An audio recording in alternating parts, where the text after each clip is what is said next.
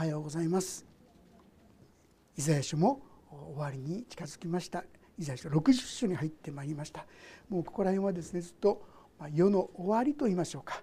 そういうことについて記されているわけですけどもなんとですねこのイザヤ書の中で初輪イエス・キリストがこの世に来られるというそういう予言要するにクリスマスです。来週からもうアドベントですね。神様対抗節に入るわけですがそのこともそしてまた同時に世の終わり千年王国ということが記されているんです。神がイエス様がご支配するそういう時代がやってる。いやその後新天新地もう今のこの地球ではなく全く新しい新しいエルサレム私たちは本来そこに生きるものとして召されているんですがその新天新地そこまでのことがですねこの中に記されているそして今日のこの60章の中にまさしくそのことがもう語られているんですね。私そういう意味でその備えをよく学ばせていただきたいそう思うんであります。もう一度簡単に流れをですね繰り返すためにまず59章の6 9節のところちょっと読ませていただきます。それゆえ公正は私たちから遠く離れ義は私たちに届かない。私たちは光を待ち望んでいたが目をやみ輝きを待ち望んでいたが歩くのは暗闇の中。私たちは見えない人のように壁を手探りし目がないかのように手探りする。昼間でも黄昏時のようにつまずき強健なものの中にいる死人のようだ現実の世界がどれほど厳しい状況かということがですねこの中にまさしく表されていたわけであります。にもかかわらずイスラエルの民は相変わらず神様から遠く離れた生き方をしていた。そしてこのことに絶望してと言いましょうか。15節の後半から読みます「主はこれを見て公正がないことに心を痛められた」「主は人がいないのを見て取りなす者がいないことに唖然とされた」それでご自分の身腕で救いをもたらしご自分の義を支えとされた。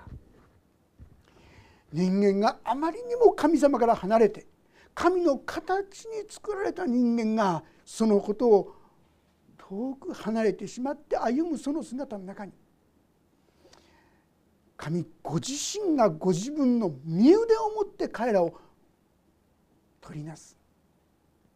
救い出す。そういうことを語ってくださったわけであります。このことが初輪。初めの神様の御業ですよね。だから神の一つも罪を犯したことがない救い主イエス・キリストをこの世に送る。そういうことが起こったわけでありますが実は今日これから読もうとしている60章は今度はもう再臨について語るんですね。60章の一節。起きよ。輝け。誠にあなたの光が来る。主の栄光があなたの上に輝く。見よ。闇が地を覆っている。暗黒が諸国の民をしかしあなたの上には主が輝き。主の栄光があなたの上に現れる。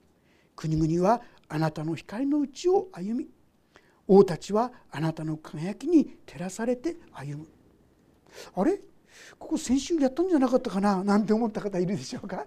やったんですね。前回はですね開設32周年の時でした。とても良いところでしたのでここからですね「起きよ輝け」まあこういうですねテーマで語らせていただいたわけでありますがこの言葉ですねどっかで聞いたことがあるんじゃないかなっていう気をまた持っている方もいるんじゃないかと思うんです。ちょっとイザヤ書の9章というところから読ませていただきますが。イザヤ書の9章2節を意味します。闇の中を歩んでいた民は大きな光を見る。死の影の地に住んでいた者たちの上に光が輝く。あれ？これクリスマスでよく読まれてるとこじゃないか。そうですよね。まさしくそういうことが起こる。神が私たちを救い出すためにこんなことがなされていくわけでありますが次のですね。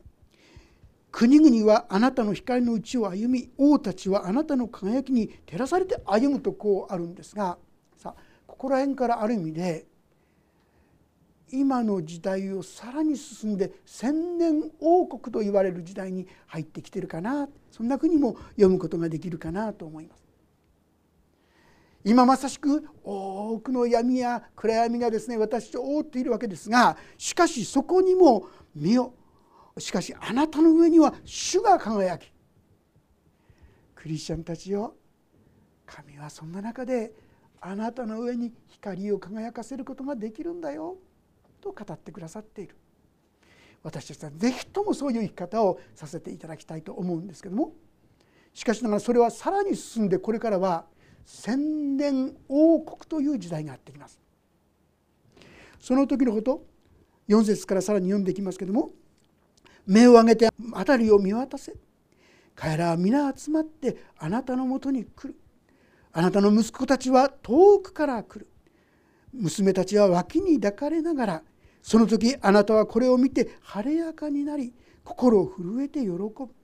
それは海の富があなたのところに移され国々の財宝もあなたのもとに来るからだ。イスラエルエルサレムそれはですねなんと彼らに人々に滅ぼされたりあるいはひどい目にあったりするんですがそこに再び人々が集まってくるとこういうんですよ。それも世界中から集まってくる。そういう時代がやってくる。千年王国とはそういう時であるんです。もうちょっとその姿を見ていきますがそれは海の富があなたのところに移され国々の財宝もあなたのところに来るからだ。世界中の富がそこに集められてくる。さらにラクダの大軍がミディアンとエファの若いラクダがあなたのところを覆い尽くす。これらシェバから来る者は皆金と入港を携えて主の誉れを述べ伝える。シェバっていうのはこのシェバの女王ってソロモンのところにですねその知恵を聞きに来た人です。多くの金を運びましたけどもそのように再びこれは今で言うとサウジアラビアあそこら辺からですからあそこら辺から貢ぎ物といいますか捧げ物を持ってやってくる。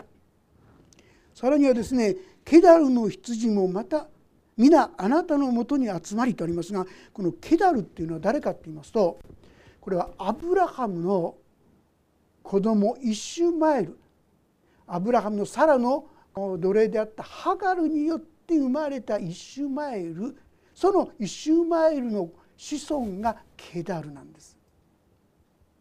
でこのケダルについてはですね創世記に言葉が記されていますけれども彼は絶えずですね周りの方々と争って歩むって書いてあるんですよ。ご存知でしょうか？ムハンムハンマドですねマホメッドはご自分で私はこのケダルの子孫であると言っています。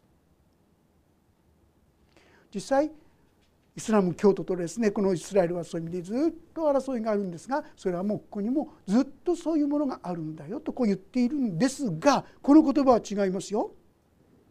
彼らはですねあなたに仕えるって書いてあるんです。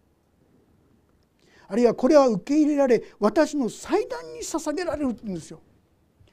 なんと言い争っていたあのケダルの子孫が同じ神のもとに来るっていうんです皆さん。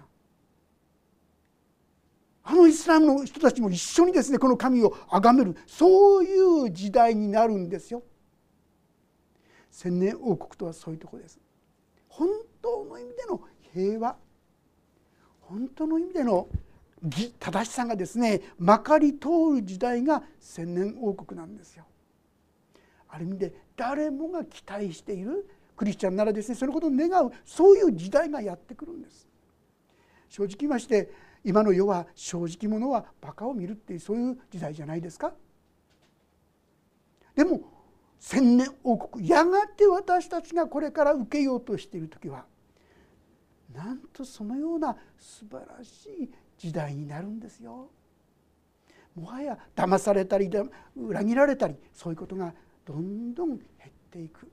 こういうことなんです。さらにですね8節。雨雲のように飛ぶもの。鳩のように巣に帰る者は誰か。まことに島々は私を待ち望みタルシの船は真っ先にあなたの子らを遠くから運んでくる。彼らの銀と金とともにそれはあなたの神主の名のためイスラエルの聖なるもののためであり主があなたを輝かせる。もう世界中っていうことであります。特にこのタリシュって皆さん名前覚えてますか？これはヨナという人がニネベに行きなさい。で宣教しなさいって言われたんですが嫌だよっつって逃げちゃったところです。逃げようとしたところ。これはタリシュですよ。これどこかって言いますと今で言えばスペインです。でそこはですねいろんな貿易で栄えてたとこだったんですね。そういうものが皆エルサレムにもたらされるようになる。そういう時代が来るよってこう言うんです。今はどっちかというとまだまだですねみんなに意味嫌われていますよね。でも後の日にはそういう時が来るんですよ。それはあなたの神主の名のためにイスラエルの聖なるもののためであり主があなた方を輝かせたからである。神ご自身がそういうことをなさるんだというんです。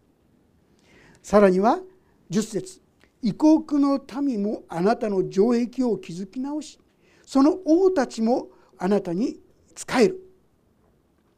私は激しく怒ってあなたを打ったが恵みを持ってあなたを憐れむからだ。あなたの門はいつも開かれ昼も夜も閉じられない。国々の在庫があなたのところに運ばれその王たちが導かれてくるためである。あなたに使えない国民や王国は滅びこれらの国々は荒れ果あのエルサレムの城壁はですね何度崩されたでしょうか？アッシリアによってあるいはバビロンによってあるいはローマによってもう跡形もないまでにですねその城壁みんな崩された。本当に悲しいひどいところを経験したこの壁。実はこの壁がですね領域があのオスマントルコっていう名前聞いてますか？あの時代に初めて発掘されもう全部なくなってたんですがあの時代に発掘されて一つの壁が出てきたんですよ。それがご存知ですか？嘆きの壁と言われているところですよ。あそこでユダヤ人たちは祈るんですね今ね。それは城壁の残ったごく一部なんですが今度はその城壁を異国の民もあなたの城壁を築き直すというこういう時代がやってくるんです皆さん。えー、そんなこと本当に起こるんかいね。信じられない。眉唾なんてですね。私たちはあ聖書がこう言っているんだ。このことにもっと真剣に目を留めていく必要があるんではないでしょうか。その地はですね実は非常に安全安心な場所です。ですから門危険がないですから門が閉じられないんです。あるいは一年中ですねいろんなものが運び込まれてくるんです。ですから門もですね開いたままだとこう言っているんです。あらゆる国の国々の在庫があなたのところに運ばれその王たちが導かれてくるためである。でもここで大事なのは次の言葉あなたに使えない国民や王国は滅びこれらの国々は荒れ果てる。千年王国の時代ちょっとひどいんじゃないって思うかもしれませんが実はこの言葉はですねアブラハム契約だと言われますが神がアブラハムに約束した言葉ですよ。あなたがですね私が行けといううちに行くならばあなたはその地で祝福されると。そしてあなたを祝福する者を私は祝福する。あなたを呪う者は呪われるって言った。あのアブラハムの契約はまさしく王国の中で実現するということなんですね。神の言葉っていうのは一つも地に落ちません。これ実現してないじゃないそういうことは一つもないんですよ。多くの人が占いや予言やそんなものに頼りますが聖書の言葉を真剣に取り組んだらどれもこれもが全部その通り私たちはもっと真剣にこの言葉を聞くようになるんではないでしょうか。これが千年王国に起こるわけであります。さあそこにはですね神殿も建て直されるんですよね。ソロモンが建った神殿は滅ぼされました。次のですね建てられた第二神殿もですねローマによって滅ぼされました今はそういう意味で神殿がないわけですでも後に第三神殿というものが立つだろうと思われますねそしてその時のことが書いてあるわけですが13節レバノンの栄光はもみの木鈴掛ヒノキも共にあなたのもとに来て私の聖女を輝かせるあのソロモンもですねレバノンの杉の木で本当にあちこちをきれいに作ったわけですがそのようにそこをですね作ってくださるとこう言うんです。私は自分の足台を栄光あるものとする。あなたを苦しめた者たちの子らは身をかがめてあなたのところに来る。あなたを侮った者どもは皆あなたの足元に伏してあなたを主の都イスラエルの聖なる方のシオンと呼ぶ。こう言っています。どっちかっていうとイスラエルの人々っていうのは世界中からあれねのけ者にされてきましたよね。ヒトラーによって殺されたあのガス室に送られた人は600万と言われてますよ。こんなひどい虐殺をですね聞いたことがあるでしょうか本当にひどい目に遭ってきたわけですけどもしかしながら彼らがあなたの足元にひれ伏してあなたを主の都イスラエルの聖なる方のシオンと呼ぶとこう言うんですね。神の都となる。えそんなことがこれから起こるんだ。さらに5節。あなたは捨てられ憎まれて通り過ぎる人もなかったが私はあなたを永遠の誇り世々の喜びに変える。あなたは国々の父を吸い王たちの乳房を吸う。あなたは私が主あなたを救う者ヤコブをあがなう者ヤコブの力強きものであることを知る。彼らは虐げられひどい目を受けてきたけどもやがて本当に彼らは養われて豊かにされていく。本当に充実したものとなる。そのことがここで予言として記されているわけであります。さらに17節。私は聖堂の代わりに金を運び入れ鉄の代わりに銀木の代わりに聖堂石の代わりに鉄を運び入れ平和をあなたの管理者とし正義をあなたの監督者とする。あなたの国には暴虐はもう聞かれず。あなたの領土には暴行と破滅は聞かれない。あなたはあなたの城壁を救いと呼びあなたの門を賛美と呼ぶ。もう全てがレベルアップしてるんですね。全ての聖堂の代わりに金。鉄の代わりに銀。木の代わりに聖堂。石の代わりに鉄が運び入れられる。今までですね人が成してきたことよりもはるかに素晴らしいものがそこに建てられる。このことが記されているんです。私たちはなんかですねクリスチャンってちょっと損だよなってそんなふうに思ったことありませんか？いわゆる正直者はバカを見る。もっと適当にこの世とですね妥協してうまくやった方がいいんじゃないか。そんなふうにしてある意味でバカにされたり無視されたりしてでもやがての日にその人たちがあなたの前にひれ伏すようになる。この対象は直接はイスラエルのシオンイスラエルの中で悔い改めた人々。メシアニック・ジューズと言いますけどもイエス・キリストを信じた救い主と信じたこのユダヤ人のことでありますけどもそれは他でもないイエス様を信じた私たちもまたその中の一人にですね数えることができるわけであります。このような恵みに私たちはやがて預かることができるんだよとこう言っているわけであります。パウルという人がですね語った言葉を覚えてますか？彼はロマ書の中でこう言いましたね私が今受けているさまざまな苦難ですね苦しみというのは将来自分が受けようとしている栄光に比べればもう取るに足らないものだと思いますこう言ってますよ。でも彼の生涯ちょっと知ってる人はちょっとそれはと思いますよ。殺されそうになったことが何度あったんでしょうか海の難川の難本当に盗まれたこともまた食べるものがない時も本当に彼は苦しいことの苦難のですね連続であります。苦難の問屋さんと言っても良いくらいですね。もうこれでもかこれでもかというぐらいに悲しいこと辛いことが重なりました。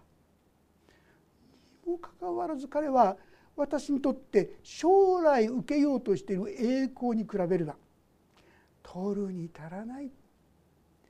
どうしてですか？彼は実はですねコリントの15章というところを読んでくだされば分かりますが彼自身が天の御国をこの千年王国やあるいは後によるこの新天新地そういうところをですね垣間見ているんだと思いますね。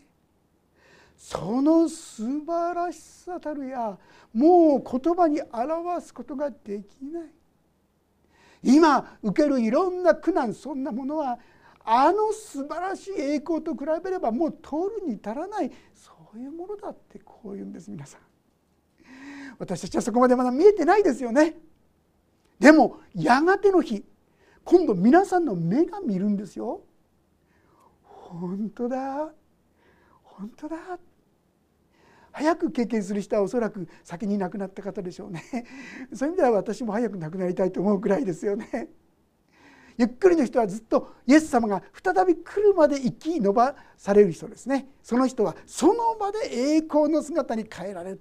その時まではっきり見ることはできないでしょうけどもいずれにせよ私たちはこの麗しい素晴らしいものですね見るようになるんであります。そして次のですね19節からはこれはおそらく新天新地と言われるもの。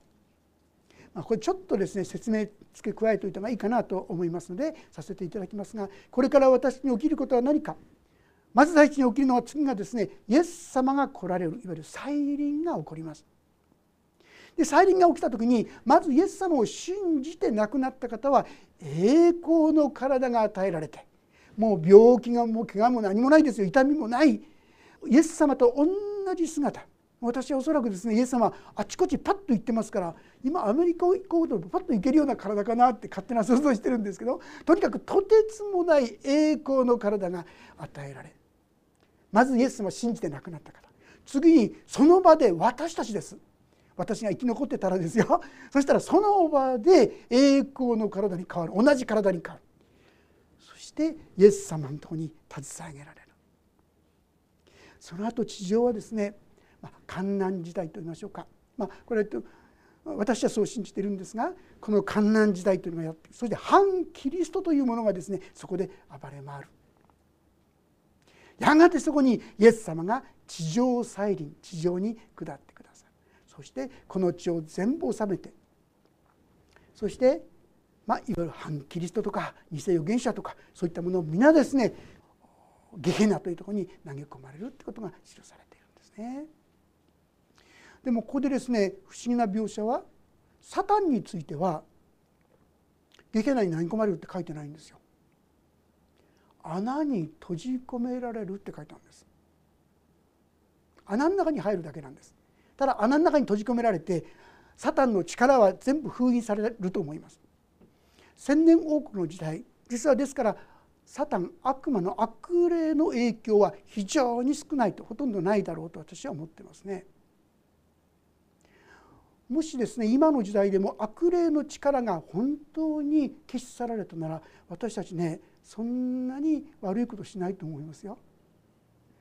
ついついすぐですなんかすぐ恨み心とかね妬み心嫉妬の心いろんなのが出てきちゃうそこの背景背景にはこの悪魔の支配がですねコントロールが非常に私は強いと思います。でもそれが全部穴に入れられますからですから私たちは本当にしたいように比較的したいようにできるんですよ千年王国は誰でもです。でこの千年王国の時代はある意味2種類の人がいると思います。まずですねよみがえって栄光の体が与えられた人はもう死なない体ですよ。この人は死ぬことがないんです。でももともとあったこの地球からそこに入る人もいるように聖書から読み取れます。その方々に関しては今の私たちと同じですからやっぱり弱さを持ってます。面白いですから表現ではですね100年しか生きないものは呪われたものと思われるって書いてあります。昔のように900年800年当然普通にもし私たちも新陳代謝が完全になされたらずっと生きられるはずでしょ。だけども罪によってそれができなくなってしまっているわけでありますが罪の影響は少ないんですがこの時代はまだ少し残ってるんですね。でこの千年王国はやがて終わる時が来ます。終わる時何が起きるかと言いますとね閉じ込められていたサタンが出てくるんです再び。そして出てくる時にどういうことが起こるか表面上は神に従っているようなふりはしてるけれども本当の意味では神に従ってない人神を信じてない人神に従おうと思ってない人そういう人は一気にサタンの仲間になるんです皆さん。表面上はみんないい人に見えるんですが心の王座に本当にこのイエス様を受け入れてるかどうかですね違いがそこに出てくるんです受け入れてる人はそこに残りますがそうでない人はサタンと共にイエス様に逆らおうとしその瞬間まさしくサタンと共にそのような人たちが皆ゲヘナに投げ込まれることが記されているんですね。その後何が起こるんですか？実は私たちは新天新地と言われる。あるいは新しいエルサレムと言われる。本当に本当に素晴らしい世界。もう想像もですね理解もできないすごい世界に私たちが導き入れられるんです。皆さん神様のご計画は最初から私たちを皆さんをそこに入れようとする。これが神様のご計画ですよ。でもこれは自らの意思を持って神を信じる者にしか与えられません。ですから長ったらしいようですけどもこのようなさまざまなですね苦難や試練を通してしかしついにこの神を信ずる者たちはみんなこの今の地球から新しい新しいエルサレム新天新地に移されるそういう世界に行くということなんですね。その新天新地のことがこの19節読ませていただきますが「太陽はもはやあなたの昼の光とはならず月の明かりもあなたを照らさない」「主があなたの永遠の光となりあなたの神があなたの輝きとなる。あなたの太陽はもう沈むことがなく。あなたの月は陰ることもない。主があなたの永遠の光となりあなたの嘆き悲しむ日が終わるからである。あなたの民は皆正しいものとなり永遠にその地を所有する。彼らは栄光を表す。私が植えた枝。私の手で作ったもの。最も小さいものも軍団となり最も弱いもも強国となる。私は主時が来れば速やかにそれをする。これは確実に起こることだよと念を押して言うわけでありますがこの凄まじい千年王国よりもですねもっと優れた新天新地が私たちを待っている。それはいいですか？あなたのためにそこが開かれているんですよ。今の苦難がですねもう嫌だからこの神に従うのはやめたそんな愚かな決断をどんなことがあってもしないように生涯この神と共に歩んでもっともっと神この神の栄光に預かるものにならせていただきたいそう心から願いたいのです。さてこの言葉をですね覚えながら黙示録というところをちょっと開けてみてくださるでしょうか。黙示録の21章。22節から最後までです。ね27節までご一緒に読んでみたいと思います。黙示録の21章。22節からの言葉よろしいでしょうか。ページが517ページ。一番後ろのところですからね。517ページ。21章の22節から。それではお読みしましょう。3はい。私はこの都の中に神殿を見なかった。全能の神である主と子羊が都の神殿だからである。都はこれを照らす太陽も月も必要としない。神の栄光が都を照らし子羊が都の明かりだからである。諸国の民は都の光によって歩み地の王たちは自分たちの栄光を都に携えてくる。都の門は一日中決して閉じられない。そこには夜がないからである。こうして人々は諸国の民の栄光と誉れを都に携えてくることになる。しかし全ての汚れたものまた忌まわしいことや偽りを行う者は決して都に入れない。入ることができるのは子羊の命の書に記されている者たちだけである。ありがとうございます。皆さん気がついたでしょうか？あれ？今のイザヤ書の言葉と本当によく似てるな。まさしくイザヤ書のこの予言予言はですね牧師のこの予言と本当にこうつながっているということが分かっていただけるんじゃないかと思います。これはそこには神殿がないとあります。千年多くの時代神殿がおそらくあったと思われますね。ですから千年多くとは別の新しい神殿神地がやってくるんですね。そここそもはや太陽もいらない私太陽見たら、目が潰れるなんて言いますけどもおそらく私の目もですね新しくされてそんなすごい輝きも目が潰れないんだと思いますよ。すごい世界が私たちを待っているんですよ。もうそこには不正もなければインチキもない本当に愛と喜びと感謝と希望が満ち溢れるそういう世界やがてあなたにこれがやってくるんです今皆さんが歩いている道はそういう道への今途上なんだなっていうことをしっかりと受け止めてくださったらなそうする時に私たちが今ある事柄をああそこのためにさまざまな訓練を受けてるっていうことなんだなってことがだんだんと受け止められるようになっていくんじゃないかなそう思うんです。しかしここにおいてですね私たちが第一にきちっとこう心に留めたいことそれは一番最後の言葉ちょっともう一度読んでみたいんですが27節の言葉ですね。こうありました。27節。しかし全ての汚れたものまた忌まわしいことや偽りを行う者は決して都に入れない。入ることができるのは子羊の命の書に記されている者たちだけである。今日まず第一に覚えたいことはこのことです。あなたはこの命の書に記されていますか？ということです。この命の書に記されるためにはあなたが良い人間にならなければならないということではありません。立派な行いをしたということでもありません。そうではなくてまず第一にああ私は許されなければならない罪人であるということを認め告白するものですね。ああ私は許されなければならない清めなければならない罪人だ。本来なら天国など入れようはずがないものだ。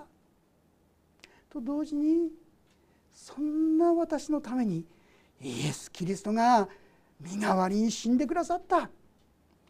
このことを受け止めている人ですね。これが命の書に記されている人です。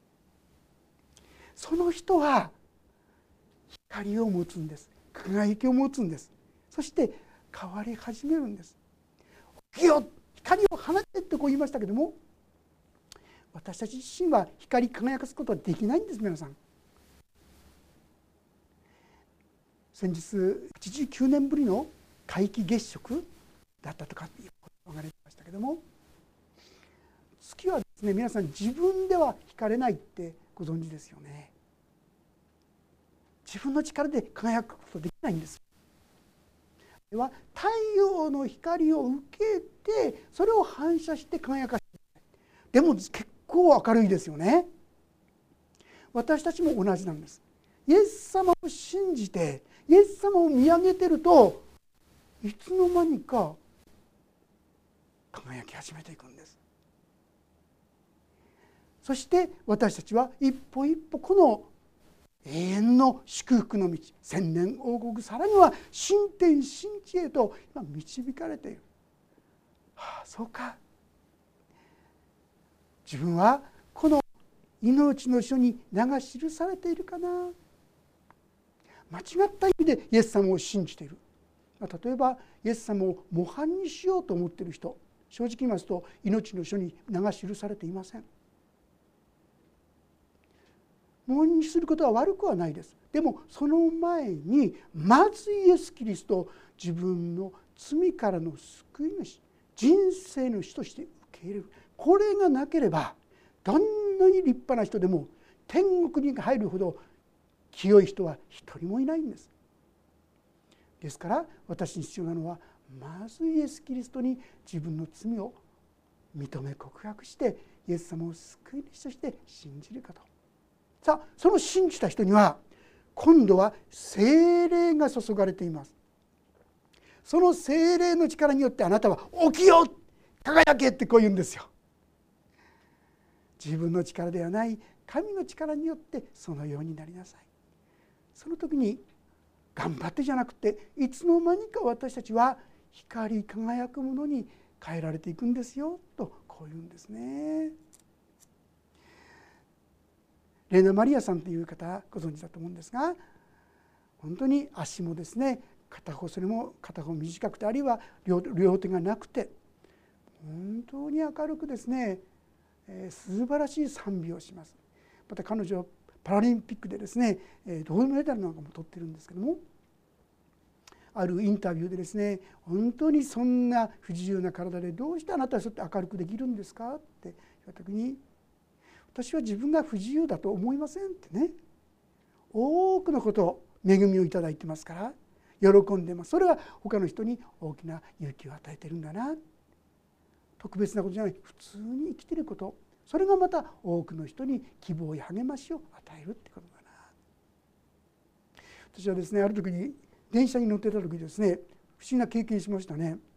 何もこの電車の中で私たち喋ってたそういうこと何もなかったんですけどある時にですね前に座ってた方が突然ですねやってきて「もしかして皆さんクリスチャンですか?」って言ってるんですね。えーってびっくりしました何にもそんな情報ないんですからでももしかしたらわからないですけども何か不思議な雰囲気がですねあったのかもしれませんもし私たちが本当に神様と共に歩んでいくならば気が付かないうちに何か普通とは違うものを表してるんじゃないかな。この60章の予言によるとそのようにして私たちは光に導かれて世界中の人々がやってくるって書いてあるんです皆さん。私にもそんな光を輝かせながら多くの人にキリストを明かしするものとなれたらどんなに幸いでしょうか。さあそのために私たちは何が必要なんでしょうか。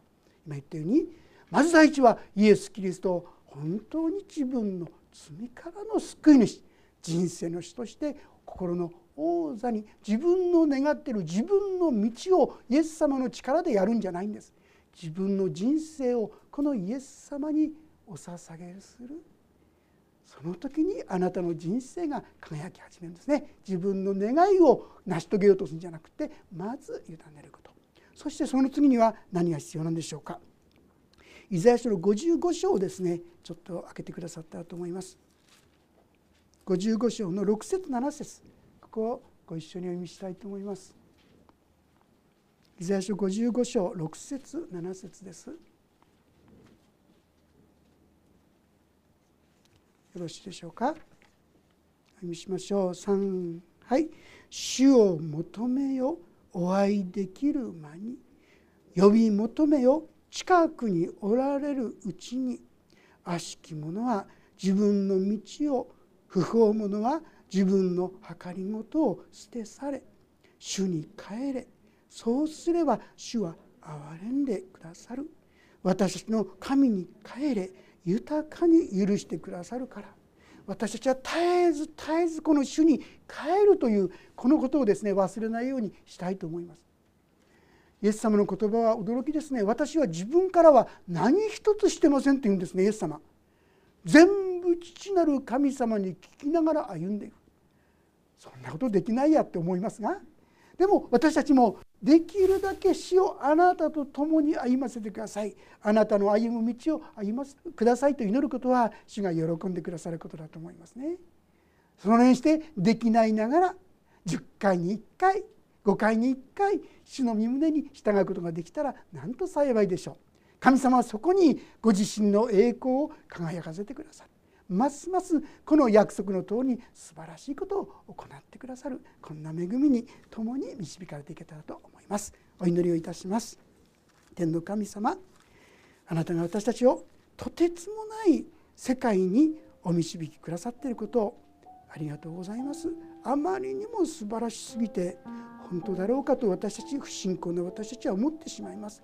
でも多くの御言葉がすでに実現されたようにこのことも確かにやがてやってくること私たちも素晴らしい千年王国にいやそればかりか新天新地に迎え入れられるそういう道に今歩ませていただけていることを本当にありがとうございます。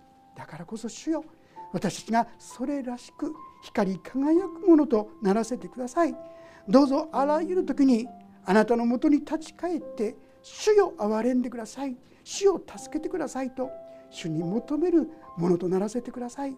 そして神様の恵みがますます豊かにお一人一人の歩みに生活に表されることができるようにお願いします。見てに委ねます。イエス様の皆によって祈ります。アーメンもうしばらくそれぞれに応答の祈りをお捧げください。